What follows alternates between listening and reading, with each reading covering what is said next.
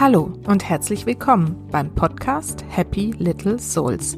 Der Podcast, der dir zeigt, wie du die schönste Vision deiner Familie leben kannst. Ich bin Susanne, ich bin Coach und Mentorin für Mütter, die das Leben mit ihren Kindern bewusst genießen wollen. In der heutigen Folge geht es um das Thema Vertrauen. Und zwar ist das der dritte Teil meiner kleinen Vertrauensserie. Zuerst ging es ja darum, dass du dir als Mutter selbst vertrauen sollst, dann, dass du als Mutter gerne auch mal deinem Partner oder dem Vater oder wie auch immer vertrauen darfst, auch wenn die Männer vielleicht das alles manchmal etwas anders machen. Und heute geht es natürlich darum, dass du auch und vor allen Dingen deinem Kind vertrauen darfst. Ich erzähle dir, warum es so wichtig ist, dass du deinem Kind vertraust, ab wann du deinem Kind vertrauen darfst und in welchen Bereichen. Und da es ja nicht immer so einfach ist, wie es scheint, gebe ich dir noch die ultimative Strategie an die Hand, wie du lernst, deinem Kind mehr zu vertrauen. Bevor es aber jetzt mit dieser Folge losgeht, möchte ich euch nochmal einladen, meine Webseite mal wieder zu besuchen. Ich habe nämlich alles umgebaut und ich würde mich super freuen, wenn ihr da mal drauf schaut und mir ein Feedback dazu gebt, wie es euch jetzt gefällt. Für euch besonders hilfreich ist, dass ihr jetzt direkt über ein integriertes Buchungssystem ein kostenloses Kennenlerngespräch mit mir buchen könnt, den Mama Mini Talk. In dieser halben Stunde darfst du mich einfach mal persönlich kennenlernen und mir erzählen, wo du so stehst und hm, wo dein Schuh gerade drückt. Und ganz bestimmt kann ich dir schon einen ersten Impuls geben, wie du vielleicht diese drückende Stelle etwas ausdehnen kannst und es somit für dich wieder bequemer wird in deinem Familienleben. Also schaut einfach mal vorbei auf meiner Website happylittlesouls.de und bucht einfach mal kurzerhand einen kostenlosen Kennenlerntermin. Ich freue mich auf euch. Und jetzt gibt's die Folge Vertrau mir, Mama.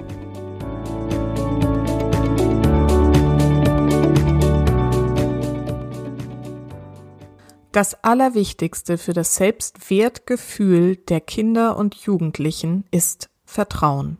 Vertrauen und nochmals Vertrauen das Vertrauen darauf, dass sie im Rahmen ihrer persönlichen Erfahrung bestmögliche Entscheidungen treffen. Dieses Zitat stammt von Jesper Juhl. Jesper Juhl war ein Familientherapeut und Autor zahlreicher Bücher, die ich euch alle uneingeschränkt ans Herz legen möchte, denn für mich waren sie wirklich ein großer Durchbruch in der Erkenntnis, was sinnvoll ist im Umgang mit meinen Kindern. Und dieses Zitat zeigt auch, worum es wirklich geht. Wir müssen den Kindern vertrauen. Es ist vielleicht eines der wichtigsten Themen in dem Bereich der Kindererziehung überhaupt. Denn nur wenn wir unseren Kindern Vertrauen schenken, wirklich Vertrauen, können diese ein eigenes Selbstvertrauen aufbauen. Das ist irgendwie total logisch und ich glaube auch, dass du das für dein Kind gerne möchtest. Was meine ich jetzt mit Vertrauen und wann fängt es überhaupt an? Ich habe die Erfahrung gemacht, es fängt im Prinzip sofort an. Sofort nachdem du von deiner Schwangerschaft erfahren hast. Da ist dieses kleine Pünktchen auf diesem Ultraschallbild und sofort fängst du ja an, dir darum Gedanken zu machen. Und, so war es bei mir zumindestens auch Sorgen. Und schon in diesem Moment darfst du anfangen, darin zu vertrauen, dass es sich richtig entwickeln wird, dass es sich in der Zeit, die es braucht, richtig entwickeln wird und dass es dir schon Signale geben wird, wenn es wirklich in Schwierigkeiten gerät. Du darfst an diesem Punkt schon anfangen, in das Leben an sich zu vertrauen. Bei uns war es zum Beispiel so, dass ähm, ich natürlich wie alle die Pränataldiagnostik mitgemacht habe und tatsächlich war die Nackenfaltenmessung, die ihr sicherlich alle noch in guter Erinnerung habt, auffällig. Und wir wurden sofort an eine Spezialklinik verwiesen, die das dann nochmal nachgemessen haben und die dann auch irgendwie gesagt haben, ja, das ist über diesem, über diesem Wert, wo es eigentlich sein sollte. Und da machen wir am besten irgendwie gleich so eine Biopsie und stellen fest, ob da irgendwie eine Behinderung vorliegt und so. Und ich war echt irgendwie natürlich vollkommen verwirrt und ähm, dann haben mein Mann und ich uns aber etwas Bedenkzeit ausgebeten, äh, was wir immer gerne tun, wenn es so wichtige Entscheidungen sind. Und ich stand dann irgendwie gerade so ein bisschen verloren im Flur rum und habe wahrscheinlich so ein bisschen unglücklich ähm, geguckt. Und dann kam so ein älterer Herr auf mich zu und sagte, oh, Sie gucken aber gerade unglücklich. Und ich habe gesagt, ja, wir haben gerade so eine Diagnose, also eine Messung irgendwie und die ist nicht so toll. Und er so, äh, erzählen Sie mal. Und es stellte sich raus, dass er der eigentliche Chef dieser Klinik ist. Und dann habe ich ihm das gesagt und er so, okay, wie ist denn der Wert? Und dann habe ich den Wert genannt und dann hat er gesagt, bleiben Sie mal ganz entspannt. Dieser Wert ist zum Beispiel in Frankreich noch total im Rahmen. Das ist einfach unterschiedlich, wie die Werte festgelegt werden. Ich wäre da an Ihrer Stelle mal richtig entspannt. Wow, das hat gesessen. Das ist das, was man dann manchmal in solchen Momenten einfach braucht. Mal zu gucken, was ist denn links und rechts, was sagt denn so ein Wert eigentlich überhaupt aus? Mein Mann und ich sind dann essen gegangen. Ich habe ihm das natürlich dann erzählt. Wir haben das dann selber irgendwie, glaube ich, auch noch mal ein bisschen gegoogelt, weiß ich nicht mehr ganz genau. Auf jeden Fall saßen wir da, wir haben uns angeguckt und wir haben gesagt, wir machen jetzt keine Biopsie. Wir vertrauen einfach. Wir vertrauen darauf, dass dieses Baby, und jetzt kommt ein Zitat von meinem Mann, ein absolutes Spitzenbaby ist. Und was soll ich sagen?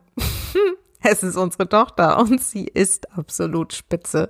Es hat also genau hingehauen und wir haben an dieser Stelle die absolut richtige Entscheidung getroffen, diesem Kind zu vertrauen und ich hatte dann die ganze Zeit im Kopf, das ist ein absolutes Spitzenbaby und ich glaube, mit diesem tiefen Vertrauen ist ja, ist sie auf die Welt gekommen und auch wahrscheinlich bis heute durch die Welt gegangen. Wir haben hier intuitiv das Richtige gemacht. Wir haben uns in dem Glauben belassen, es wird alles gut und diesen Glauben haben wir diesem Kind auch mitgegeben. Wenn wir unserem Kind unbedingtes Vertrauen in die eigene Entwicklung entgegenbringen und dabei berücksichtigen, dass jedes Kind wirklich eine unvergleichliche Persönlichkeit hat und auch ein total individuelles Potenzial, dann schaffen wir damit die Voraussetzung für ein glückliches und erfülltes Leben des Kindes. Und gerade heute ist diese Überbehütung, die wir dann oft irgendwie an den Tag legen, ein Zeichen dieses fehlenden Vertrauens. Und das wird von den Kindern natürlich als solches auch wahrgenommen. Das Kind spürt, dass wir nicht vertrauen und wird letztendlich in seiner Entwicklung dann auch entsprechend gehemmt. Es traut sich einfach weniger zu und kann dann dadurch wiederum auch keine wichtigen Erfolgserlebnisse machen. Und ohne Erfolgserlebnisse wird es kein Selbstvertrauen entwickeln können. Das ist also so ein Kreislauf, den wir uns da immer wieder bewusst machen dürfen. Und auch wenn das nicht immer alles so einfach ist, versuchen wir es doch immer, jetzt also wir hier zu Hause mit unseren drei Kindern so gut wie möglich zu leben. Aber es passieren natürlich dann auch so Sachen, wie jetzt muss ich gerade an gestern Abend denken. Mein äh, Sohn saß da und hat seine Salatschüssel vor sich und die steht so, ne, also ich sehe es dann so in einem Moment, wie sie so halb auf der Tischkante steht. Ja, also ich sah sie praktisch schon fallen und sagt so eben, du, pass mal auf, deine Salatschüssel steht da nicht richtig, schieb die doch mal kurz wieder zurück auf den Tisch. Sagt er, nö. Ich so, äh, okay. Meine Tochter hat sich schon schlapp gelacht. Er so, nee, das geht so. Ich habe alles im Griff. Zehn Sekunden später fällt die Salatschüssel einmal quer über seinen Pullover. Ja. Wir haben alle sehr gelacht. Wir haben alle sehr gelacht. Und das war genau die richtige Reaktion. Und natürlich hätte ich davor jetzt sagen können, doch, jetzt stell mal zurück, das fällt gleich runter was soll's? Ja, diese Erfahrung musste er selber machen und er hat auch selber über sich gelacht. Und hier darf ich dann vertrauen, dass das der richtige Schritt ist, auch zu sagen, ja, dann lass die Schüssel halt runterfallen. Es gibt viele Themen, wo wir Eltern lernen dürfen, immer mehr oder noch besser loszulassen. Zum Beispiel Ernährung. Was für ein Riesenthema in vielen Familien. Auch wir hatten damit lange zu tun.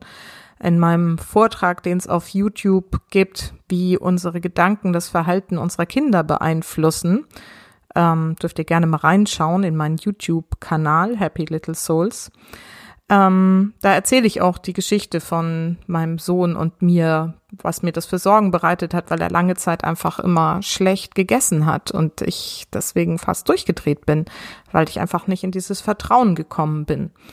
In dem Fall war es tatsächlich auch so, dass da ein Gedankenmuster dahinter steckte, was ich dann auflösen durfte, weil ich mir dessen bewusst geworden bin. Und es ist so wichtig, dass wir hier dann draufschauen, was da für Muster dahinter stecken, aber dazu gleich nochmal mehr. Also, Ernährung ist so ein Riesenthema. Das Kind ernährt sich nicht gesund, das Kind isst kein Gemüse, das Kind isst sowieso nur Nudeln und Toastbrot. Und na, dann können wir da natürlich ein Riesenthema draus machen, aber so mehr wir irgendwie ein Thema draus machen, desto mehr wird's halt ein Thema und desto schwieriger wird's. Und wenn wir hier einfach mal ins Vertrauen gehen, sagen, dieses Kind isst momentan nur Nudeln und Toastbrot, aber morgen wird es vielleicht schon mal eine kleine Tomate probieren oder ein Stück Apfel.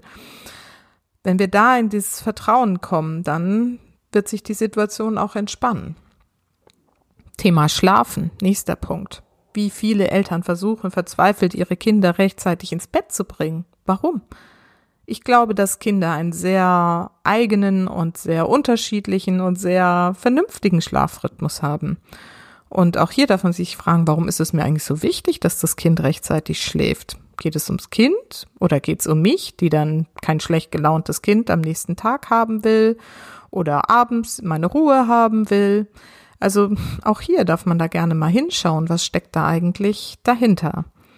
Und einfach ins Vertrauen gehen. Wir haben zum Beispiel schon das bei unserer Tochter praktiziert, dass wir sie, als sie noch, keine Ahnung, ein Jahr oder so waren, haben wir sie abends irgendwie in ihr Bettchen gesetzt. Es war noch so süß in dem Schlafsack da. Es war so ein Gitterbett. Ich sehe sie da heute noch sitzen. Haben ihr ein paar Bilderbücher irgendwie ins Bett gelegt. Naja, vielleicht war sie auch schon zwei. ich weiß es nicht mehr genau. Auf jeden Fall haben wir ihr dann ein paar Bilderbücher dazugelegt und haben gesagt, hier, gute Nacht kannst noch ein bisschen lesen.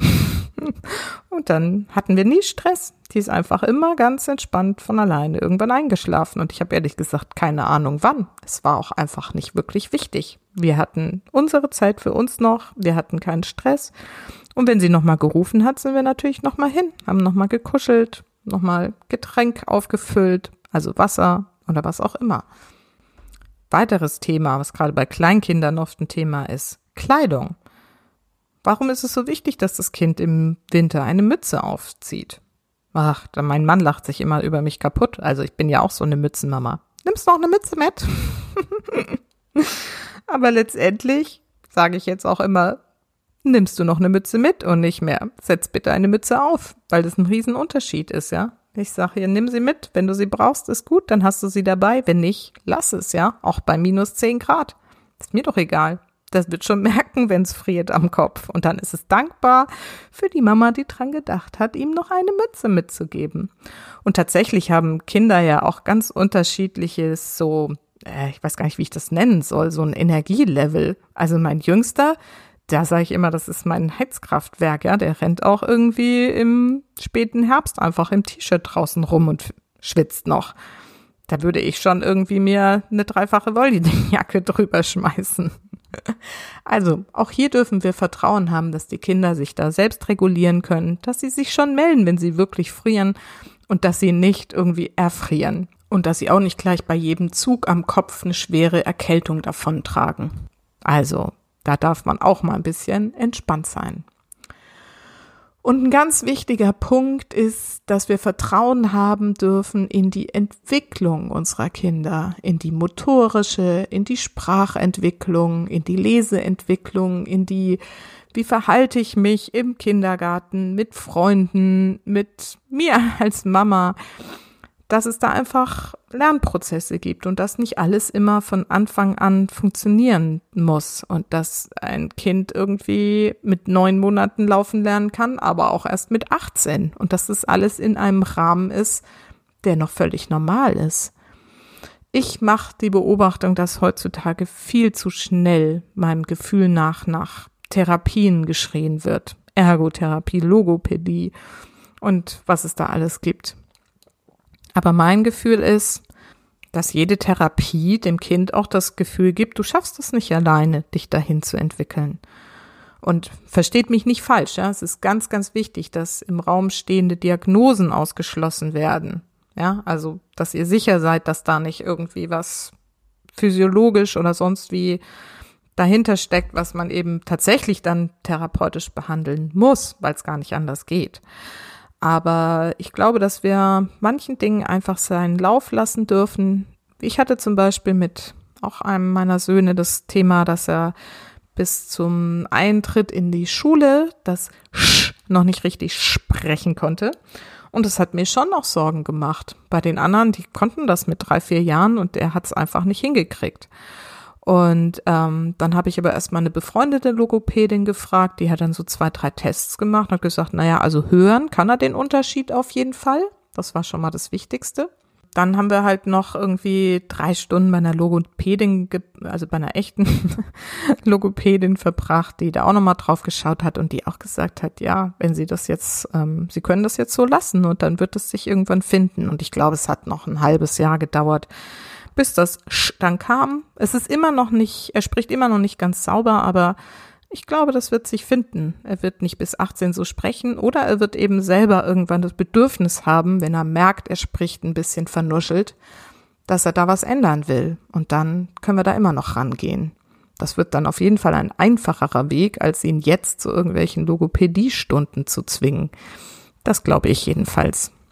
Also ich habe die Erfahrung gemacht, das ist ja jetzt vielleicht auch schon ein bisschen deutlich geworden, dass hinter diesem ganzen Kontrollieren und Vorgaben machen einfach oft Ängste stehen. Und da dürfen wir uns Mütter eben fragen, welche Angst das eigentlich ist. Im ersten Augenblick scheint es oft eine Angst zu sein, wie, naja, wenn ich ihm das jetzt nicht beibringe, dann wird er es nie lernen oder sie. Dann verläuft das Leben ganz grauenvoll und das wird ein totaler Versager oder sie. Ich möchte einfach, dass er oder sie ein tolles Leben hat. Und dabei erreichen wir mit diesen Vorgaben, mit diesen strengen Kontrollen, was auch immer, erreichen wir ja genau das Gegenteil. Nämlich, dass sie keine eigenen Erfahrungen machen, kein Selbstvertrauen entwickeln und dann wahrscheinlich erst recht ein nicht so gelingendes Leben erleben werden. Das müssen wir uns immer mal wieder bewusst machen. Denn die Ängste, die da dahinter stecken, habe ich ja jetzt auch schon mal erwähnt, ist eben oft was, was uns selber betrifft, sowas wie ich bin eine schlechte Mutter, wenn ich mich da nicht drum kümmere oder was sollen die Nachbarn denken? Oder auch einfach sowas wie ich habe jetzt gar keine Lust auf das ganze Chaos hinterher und dann schon wieder putzen zu müssen wobei das auch äh, durchaus legitim ist und dann darf man das auch in dem Moment einfach mal kommunizieren und sagen, du bist passt jetzt gerade nicht, dass du jetzt das erste Mal probierst, die Milch in der Müsli einzuschenken, weil wir müssen jetzt eben auch gleich schon los in den Kindergarten. Lass uns das einfach heute Abend ausprobieren.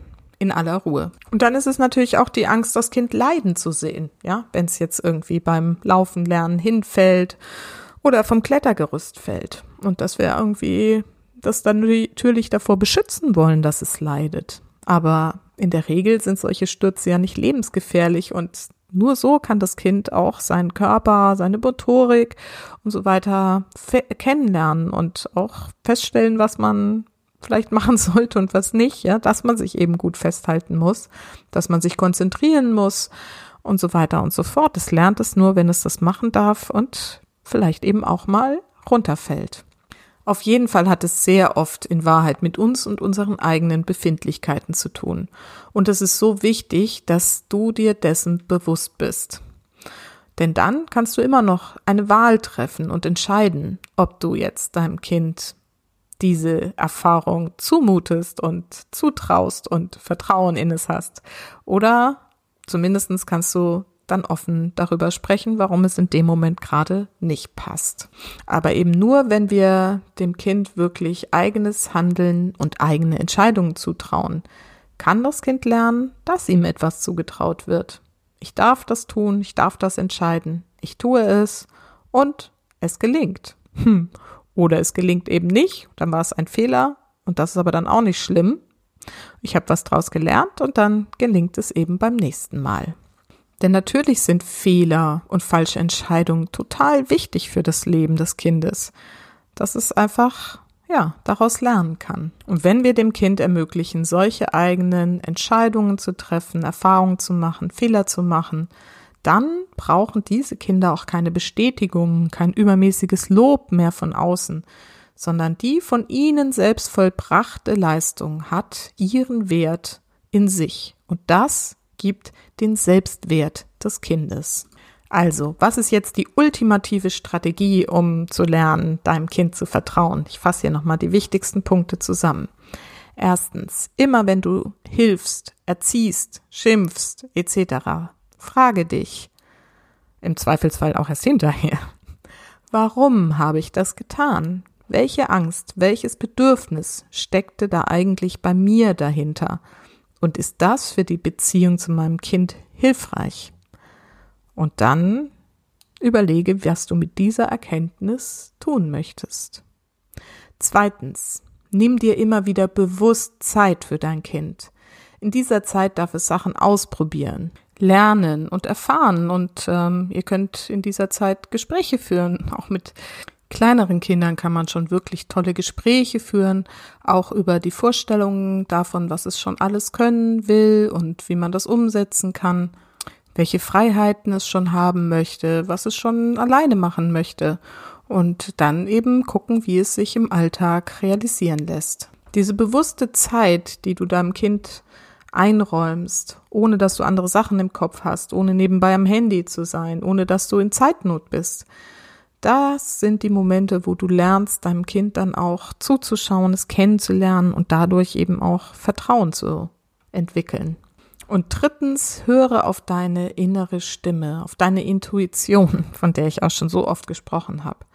Vor allem dann, wenn andere dir erzählen wollen, was gut für dein Kind ist. Du darfst ihm und seiner Entwicklung vertrauen. Es gibt ja auch das schöne Sprichwort, Gras wächst nicht schneller, wenn man daran zieht. Und das solltest du dir in solchen Augenblicken oder Phasen immer wieder bewusst machen. Lass deinem Kind die Zeit, die es braucht, voller Vertrauen. So, ich hoffe, ich konnte dir mit dieser Folge und dieser kleinen Zusammenfassung der ultimativen Strategie eine schöne Inspiration mitgeben und achte doch einfach mal in den nächsten Tagen, Wochen darauf, wo du deinem Kind vertraust und wo du vielleicht mal ein bisschen Kontrolle abgeben darfst, loslassen darfst und ja, Verantwortung übergeben darfst. Denn vergiss nicht, Familie ist, was du daraus machst. Alles Liebe, bis ganz bald. Deine Susanne.